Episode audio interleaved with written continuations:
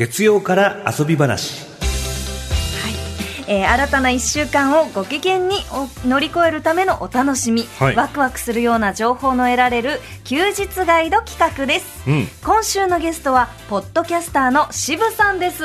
どうも、はじめまして、渋さんです。よろしくお願いします。よろしくお願いします。渋ちゃんとか言われたりもする渋ど、ちゃん渋さん、は今日はどっちがよろしいですか？ちょっとじゃあ渋さんで。渋さん。渋さんで。サンクレロではい、渋さんよろしくお願いします。よろしくお願いします。あのそもそも、はい。ポッドキャスター。確かという肩書きはどういうものなんですか、に、うん、これは本当誰が最初に言い出したのか、ええ。ポッドキャストを話している人、編集している人、ポッドキャスターと呼ぶようになりましたね。うん。はい。ポッドキャストまあだだからもう自分でラジオを作って配信するみたいなイメージですよね、そうですね。はい。はいはいはい。えポッドキャストいつからその制作を始められたんですか？僕自身はね、17年前ぐらい。17年そうなんですよ。すっごい前じゃないですすっごい前で、まだその当時はネットラジオって言われていた。か、はいはい。はい。聞いたことありますネットラジオってね。そうです。はい、あとはポッドキャスティングって呼ばれたりもしていて、はいはいはい。そこから今ねもうポッドキャストっていう名前が定着しているんですけど、そのあたりから気づけばやってます、でもポッドキャストってここ何年かですごい聞くようになりましたよね、うん、なんか音声ブームって言ってね、ええ。はい、ラジオから脈々とつながるこの音声コンテンツっていうのが今盛り上がりを見せているところだなと思いますえーね。なんか世界的にもその大きな動きがあるって聞いてますが、はい。え17年前にうん。どうしてうん。ポッドキャストをその始めたんですか、きっかけですよね。やっぱり僕ラジオが大好きで、ええはい、もう当時深夜ラジオを聞いて育っていたし、ええさらには、まあ、ちょっとお昼からすっごい暑苦しい話になっちゃうんですいけど、やいや全然全然ラジオってこう救済のメディアみたいな感覚があって、ええっていうのも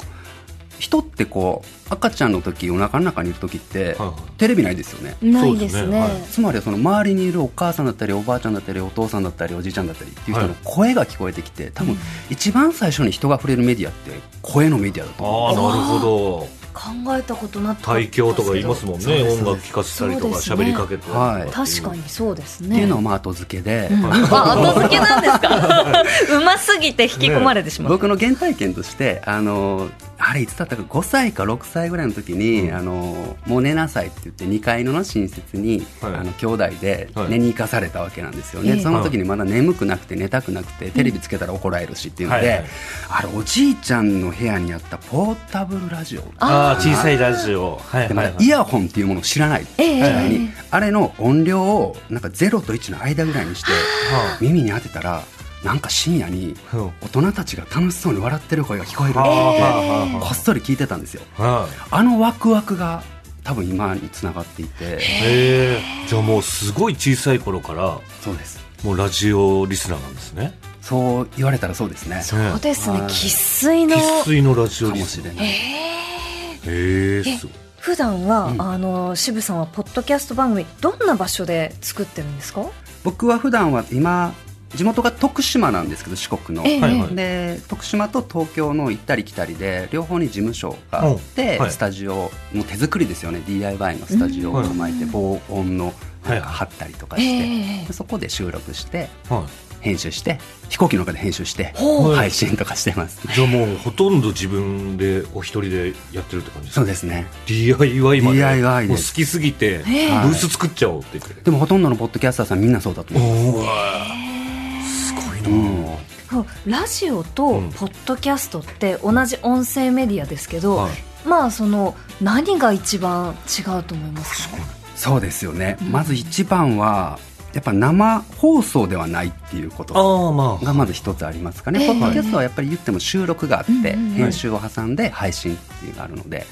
さらに尺が決まっていないっていうのも大きな違いかもしれないはいはい何時から何時までっていうのがないか、言ったらいつまででも喋っていられるっていうのが、はいはい。ポッドキャストの一つの違いだったり、なんかこうポッドキャスト番組を聞いていても、うん。うん30分の番組ですって言って話し始めて、結局1時間喋ってるみたいな番組、うん。結構よくありますよね。ありますよね。はい。でその回によって12分の回があれば、うん。1時間の回もあれば、うん。みたいなこうバラバラだったりするんですけど、はい。それもこう聞き手からすると面白いなと思います。うん、そうですよね、うん。1時間ひたすら喋ったからこそポロッとこぼれる本音みたいなのを目指している番組があったりとかして、えなんか必ずしもこうあそうそれにえやっぱりラジオって、もちろんスポンサーさんがいらっしゃったりとか、はい。プロの方が仕事としてはい。喋っているので、はい嘘でも聞かなくていいですなんてことは言えないはずなんですよねもちろん。そうですね。たくさんの方に聞いてもらうべきメディアですので、ええ一方でポッドキャストって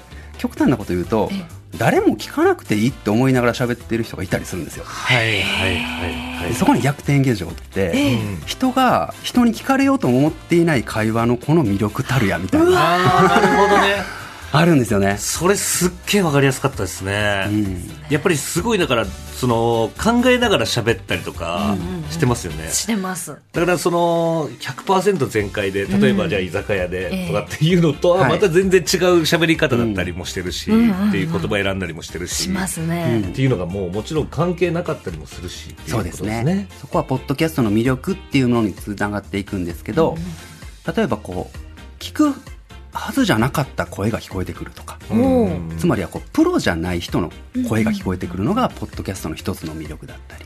はいもしますね。なんかこう飾らないお話が聞けるって結構心地いいもんですようん。ね。確かにそう言われてみたらそうかな。わかる気がしましたすごい腑に落ちた気が腑に落ちました、はい。その今回あの、ね、番組始まる前にこうちょこちょこっとお話ししてたんですけど、うん。菅さんは あんまりその普通のお話っていうものを、なんかこう話している人の気持ちがなんかちょっとあのピンとこないみたいな。だから、うんあのーあれだと思うんですよ。仕事からね、はい。怖くなってくる自分だったらね。これはねプロ病だと思いおます。なんかすごいなんかこう普通の話をこうやってもちろんする時もちろんたくさんあるんですけど、え時たま恐ろしくなってくる時があるんですよ、今すっごいずっと普通の話をしてしまってるけど大丈夫かなとかって、ええ相手に対して思ってしまう時があるから、そんなん気にしなくていいじゃないですか本当はね。ねうん。だからそういう素で話せてる時の方が楽しかったりとかしますよね、それをきっと聞く人も求めていたりして、うん。なるほど、うん。なんかね時代の流れによって音声コンテンツもきっと変わっていて、ええ。今って例えば Google 開けばはい、うん答えにすぐたどり着けるし、うんうん。今チャット GPT とか、あーはい。はね、もうすぐに答えてアクセスできる時代にあって、はい。つまりはそこに至るまでの人のうん。なんか思考の機微だったり、うん。なんかこうふわふわしているところの経過部分をもしかして聞きたくなっているんではないかそれはある。答えよりもこれわかります。答えに至るまでにその人がどういう思いで考えてたんだろうとかいう確かに。聞ける。わ、それ面白い。なんかそんな風なことを、あのいちいちこう分析はうん。せずふわーっとこううん聞いてたんですけど、うん。確かに言われてみればなんちゃない話をなぜ聞いてるのかって、そういうこうプロセスを楽しんでいたのかもいやしれません。そうそういうことよ。そうだったんだ。いだからやっぱりお笑い芸人さんは笑いを取らなければいけないというね。いやだからなん。かそうなんです使よね。だからいるので。でオチはってはい。ずっと言われてきたんですよ、いらないのかもしれないそういらない。あオチいらない時代に入った、あおじゃあ今度ちょっと一回トークライブでオチのない話をもうひたすらこう。ええ。でオチはっていやもうそんな時代じゃない。えちょっとじゃあ私あの結構もともと話に落ちないタイプですけど、はい。カンさんこれからはもっと落ちのない話を。確かに。古い古い古い。じゃあオチはなんて古いと。そっかプロセスの話してんだこっちは。そうですね、うん。でもラジオだとちょっとやっぱなるかもしれない落ち欲しくなっちゃうそうですね。ポッドキャストでやれって言われてますよね。そうですね。バランスですね何事も。本当ですね、うん。うん。えー渋さんに早速おすすめのポッドキャスト番組をご紹介いただきたいと思います、はい。えーまず一つ目は何でしょうか？まずは聞く診断聞く進路ほう。うんこちらがですね、えー音楽とかアートとか映画といったこの芸術文化から社会問題を取り上げているメディア診断そうですね。があるんですけど、うん。このポッドキャスト番組が「聞く診断」ほうほうほうほう。っていうのが始まっていあてそうなんですか。はい。それで診断の編集者さん、うん。ゲストの方あとはライターの方とかがカルチャーとソーシャルの交差点に立つっていうのをコンセプトにして、ええ。カルチャー愛とか、うん。社会の希望っていうのを語り合うひたすら語り合う番組になってますえこれっていつぐらいから始まったんですか？つい最近ですね。あそうなんですか。はい。といってもちょうどねシーズン1が終わった頃なので一旦お休みになってるんですけれども、ええ。ポッドキャストのいいところでそれもずっとねアーカイブで聞けるっていうのがあって、うん。はい、ものすごく面白い番組ですね。えなんかこうおすすめの回とかあったりするんですか？おすすめの回？なんかねやっぱり音声コンテンツっていうのに、まずは私たちは初心者ですって自認されているお三方が第1回から始まるんですけど、はい。じゃあどうしようこうしようっていうので、はい。ポッドキャストに詳しい人をゲストに招いてまずはポッドキャストってなんだろうって話から、ええ。第1話2話3話と続いていくってちゃんとリスナーさんに寄り添った形で伝えていってるんですよね、はい。はいはいで中には武田砂鉄さん？おお、うんはい。TBS ラジオ、はい。プールキナイトそうですそうです、うんはいはい。あの方たちあの方もゲストにえ出られる回があったりして、へえどんなことをテーマにこういろいろ皆さん話し合ってるんですか？その時は、えージェンダーの問題とかあ今やっぱり女性に強いられているものだったり、うん。あの男性優位に作られた社会構造の中で私たちはどう生きていくんだろうっていうのを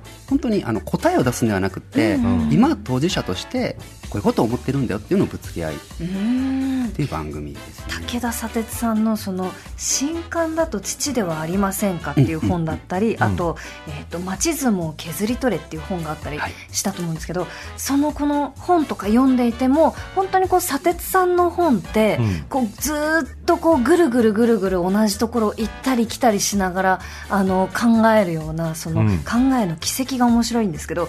ポッドキャストで音声で聞くのもすごい楽しそうですしなんかこう会話でそのなんだろう物語がこはい。う生まれていく様を、その一緒になんだろう味わえるっていうのめちゃくちゃ面白そうですね。そうですね、うん。あの中であのとある方が言ってたんですけどもしこれを記事にしろっていうんだと私はこれタイトルつけられないって言ってるんですよね、おーライターの方。は。はい。はい。つまりはそのやっぱ雑誌とか文になるとテキストになると、はい。結論の出なかったトークみたいなものってうん。文字にできないんですけど、そうですね。あーなるほどあーこれって難しいねで終われるのがポッドキャストのいいところだっていう話で、確かに答えないっすもんねそういうのっていろんな意見があるから、うん。うん。うんうんだからみんなの意見が聞けて難しいって言って、えー。そこで何にもででオチはじゃないですよね。ええそうですね。はい。そっか現実社会とか、その普段の生活とかって、うん。毎回そのオチのあることの方が少ないじゃないですか、うん。うんうんなんかいいなそれすごい聞きたくなっちゃいそうます、ね、明確なね答えがないからこそ、うんやっぱりみんなで話してて面白いとかそうですね。聞くのが面白いでもしかしてオチっていうのは聞いている人が一つ一つつけていくのかもしれなくて、なるほど、この人の意見が良かったなとか、うん。私はこう思うなとか、うん。それを聞いた後に隣の人にちょっとどう思うって話してみたりとか。なんかこう呼び水となるような番組ですねこれはどんどんどんどん自分も雑談したくなっていくようなのが、もしかしたらポッドキャストなのかも。かもしれない。そういう魅力ですね。ねえでは渋さん続いての番組は何でしょうか？続いては勝手にドキュメント72時間をしゃべるラジオ。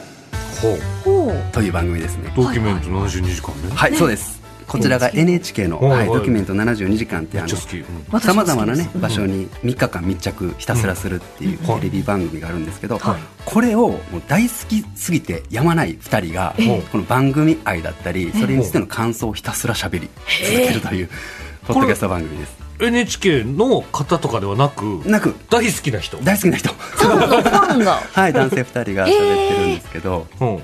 でこれは一つのポッドキャストの発明だなと思うんですけど、はい。やっぱり言ってもプロじゃない方素人の方がポッドキャストを毎週配信する上でネタはまあ尽きるじゃないですか。うん。はいはいはいって時にもうすでに毎週放送される番組の感想をしゃべるという、そっか。一生ネタ尽きない。ですそうなんですよ。番組があれば。終わらない限りなるは。ほど。っていうのでこれは一つの発明だなと思いつつも、ええこの番組も面白くて、ええ。あの一方の仮説に同調するだけではなくって、例えば異なる持論があったとしても、はい。それを否定するわけでもなくあなるほどそういう考えもあるよねってどんどんこう議論が重なっていく積み重なっていく。はあはいはいはい。会話の心地よさっていうか、うん。うんうんすごく面白いですね。こちらも決着をつけない会話ですね。いやすごいなこれね。このドキュメント72時間って本当にこう毎回いろんな場所に行ってますけど、渋さんのおすすめの回とかってありますか？おすすめ本当にね全部面白いんですけど、ええ。あれは何回だったか？24時間はい。290円均一のお弁当屋さんを出しているあ新宿大久保新大久はいはいはいはい保にあるはいあそこに密着したはいはい。回があって、ええその回はすごく面白くて、ええ。はい、実際その中にいる本田さん喋ってる方がもう現地に行きましたって言ってああもう聖地巡礼聖地巡もして。るんだ礼をしてでそこではこうホストの方だったり、ええ。あとは路上生活の方だったりっていういろんな方が来るんだけれども、うんえーその後追わないんですよね、うんあの本本家の番組っていうのは、うんうん。インタビューの人にがこの後こんなことしますって言ってもそれの背中を見送るだけで、うん。何そうですね。まあまあ何も起きないんですよ、うん。はい。でそれをあれこそがあの72時間の面白いところだよねってパーソナリティも言ってるんだが、あはい。その背中の声を喋ってるようなはいはい。あれってきっとこういうことだったんじゃないかなと。ああなるほど。なんかこう社会問題みたいなものとちょっと接続させつつも、うんうん思ったくなりすぎない、はいはいうんうんうん会話が聞こえてきてでさらにこれが、ポッドキャストドリームを生んでいてあの本家のええ。ドキュメント72時間も、うん。つい最近あのそれこそ「聞くドキュメント72時間」というポッドキャスト番組をええ。始めたんですけど、はいそこのゲストに呼ばれるっていう、え。ー あらそうなんですよ。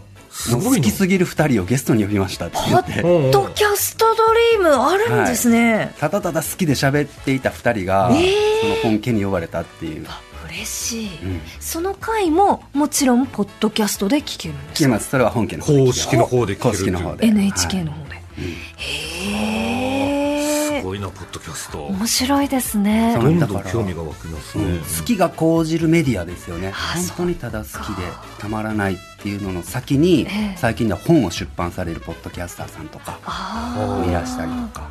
いや何でもいいんですね。何でもいいんです本当に自分が好きだったら、うんうんもう何を喋ってもいいんだ。何でも菅さん知ってますかね？あのアダプトっていうめちゃくちゃ面白いああアダプト。なんかは聞いたことある。あレゲさんもあります？はいはい。その番組もすごくええポッドキャスト前とされていて、例えばねこんこんなすごい豪華なスタジオの中じゃなくてもいいんですよ。収録って。ええ路上を歩いていてはい。ハイヒールの音をコツコツ言わせながら収録してもよくて。はい。でそこで好きな大好きな電柱の話をはい。ひたすら喋ってもいいし。いや柱。でも本当に俺こうやって見えるみたいいつなも思うのが僕飲み屋さんとかでこう、ええ。みんなで飲みながら喋ってるじゃないですか、うん。そんでもうすっごいくだらないこととか喋ってるわけですよ、うん。どうでもいいようなことを、そんでしかもお酒って入ってると記憶なくなったりするじゃないですか、ああありますね。もうずっと録音しといて、うん。自分でねいいと思います。後で聞いて編集して、そうこれで面白いと思ったら出しちゃってもいいってことですもんね、菅さん一回やってみたいですよこれいいと思いますどうでしょねなんかそういうのでもありってことですよね。ありってことですね。うちょっと聞いてみたいです菅さん。ねなんかちょっと考えてみようかな、そこで残酷なまでに出るのはでも好きの熱量かもしれないです。あこの人が本当に喋りたいものっていうのをええ。ちゃんと伝えている番組こそがやっぱ光ってくるので、いやーだからちょっと考えますね。そうですね。ね犬をずっと嗅いで犬の匂いをなんか言葉で伝えるポッドキャストとか 今なんか今その電線の次に好きなもの何かなって思って、第4回とかめっちゃいきなり聞いてみたいですけどね。そうですよね。じゃあ今日は犬の肉球の香りをひたすらに嗅ぎますそれでもいいんですもんね。どういうロン毛が素晴らしいか。ああもう本当にロどういうン毛の人ヒゲが。ロン毛の人集いいめてね。いやいいですね。いいですねなんか楽しくなってきた考えるだけで。そうですね、うん。えー続いては渋さん。あの何の番組がおすすめでしょうか？はい。チャポンと行こじゃあポンと行こう。これ知ってますよ私も。はい、う面白いんですよこの番組。もンと行こうってどういう番組ですか？あの北欧暮らしの道具店っていう、あの実店舗を持たないウェブショップを展開されているはい。方がいらっしゃるんですけど、はい。あその会社がやっている番組がこれなんですね、はいはい。であの店長の佐藤さんとスタッフの青木さん。お二人の方が女性の方が、はい。人生に目標って必要なのかなとか,、はい。なんか40代になった今夢ってあるとか、うん。なんかそういう熱いものから、うん。とにかく私カゴが好きなんですとか。カゴ？最近あのダイニングテーブルをやっと買うことができましたとかそういったすごく庶民的な会話っていうのをしていて、ええ。もうこの番組はまずお二人のこの自然体の会話っていうのが魅力ですね。はいはいなるほどね。はい。ねこの北欧暮らしの道具店ってやっぱりおしゃれな、うん。その暮らしをこう豊かにしていくような品物がこうたくさんはいはい。置いてあるイメージで、はい。そこでこうやっているその店長の佐藤さんと青木さんがこうお話ししてる。なんか私その30代の女性からすると、はいはいおしゃれな先輩たちがこうさらっとお話ししてる場にちょっとこうなんかいさせてもらうみたいな、うん。その感じがなんかいいなと思ってテーマもいいですね。ねね人生に目標って必要とか40代になった今夢はあるとかすごいいいな、うん。あとなんか最近は小学生リスナーも増えてきていて、え小学生から来た人生相談みたいな一生懸命答えたりリスナーさんも一緒になってチャポラーって呼ばれてるんですけど。チャポラーって言われてるんですか、チャポンと行こうで。へうんうんうん。え小学生リスナーから例えばどんなお悩みが来るんですか？あでも本当に進路どうしたらいいかとか、好きなものはこんなんだけどどうなんですかとかお母さんがこういうふうに言うんだけどとか、うんなんかそういった本当にざっくばらんな内容で、この番組えがすごくいいなって思うのは、ウェブショップじゃないですか、はいやっぱり売り上げを立ててはいなんぼっていうところなんですけど決してそんな空気が一切ないんですよえね、で私はこういうの買ったけどこういうとこがちょっと失敗したかなとか、うん。ああーなるほど。家具って大きな家具って人生の決断だよね。とか結構そうですね。まずは色画用紙を置いてみようよとかあそういったところであじゃあちょっとなんかショップ見てみようかなとか。あこえ。えれ良さそう。買ってみようかなっていう体験につながったりして、はあなるほど。でそういうのって新しいなと思いきやそうではなくって、ええ。普通にあの実店舗で普通にされてる会話だなってこれ思って。うんうんうんそっかそっうんうんうん、かなんか好きな人に会いに行って、うん。店員さんからこういうおすすめ聞いてちょっと買っちゃうとか、うん。今日は立ち話だけだったとか、そういうのをポッドキャストを使ってウェブショップと連動させているっていうなるほどのがね上手だなっていう。私こう家に帰ってから、うん。しばらく結構長い時間ウェブショップを見るはい。あのだけの時間があるんですけど、はあ特に何が欲しいとかではないんですけどこうあーこの椅子かわいいとかこの付近あったらいいなみたいなこう思ってる時間があるんですけど、うん。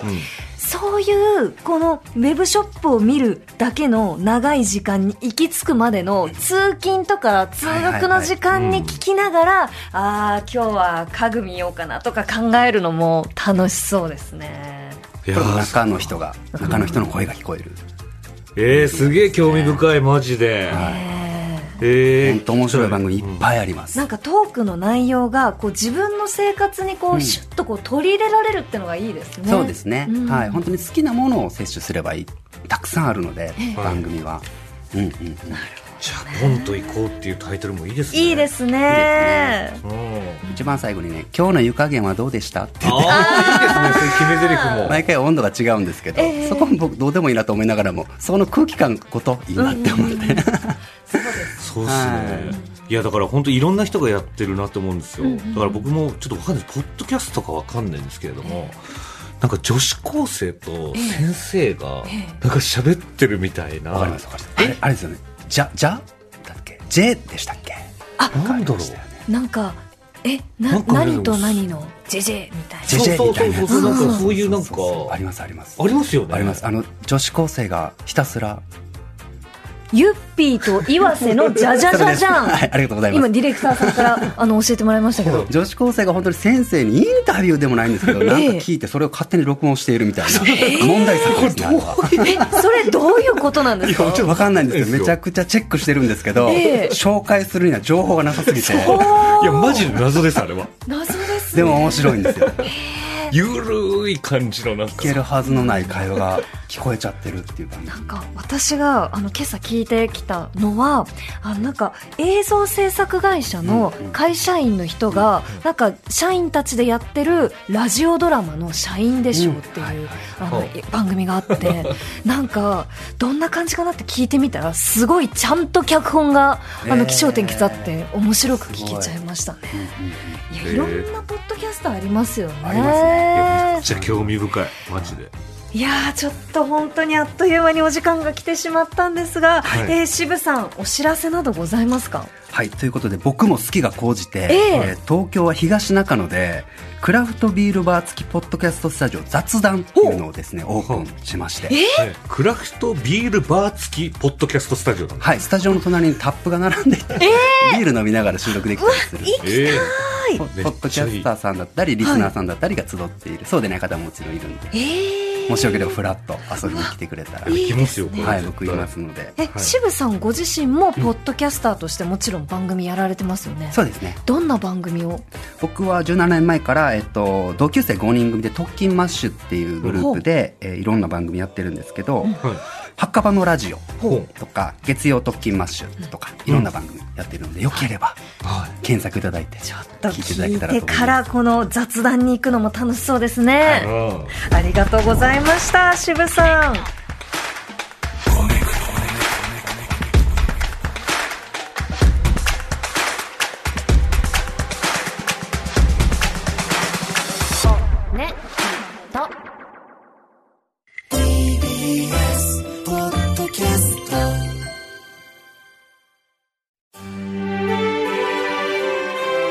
TBS ポッドキャスト三輪明宏のバラ色の人生。三輪さんの神エピソード教えてキャンペーン開催。TBS ラジオ公式 X をフォローし「ハッシュタグ三輪明宏」をつけてあなたが好きなエピソードを投稿してください。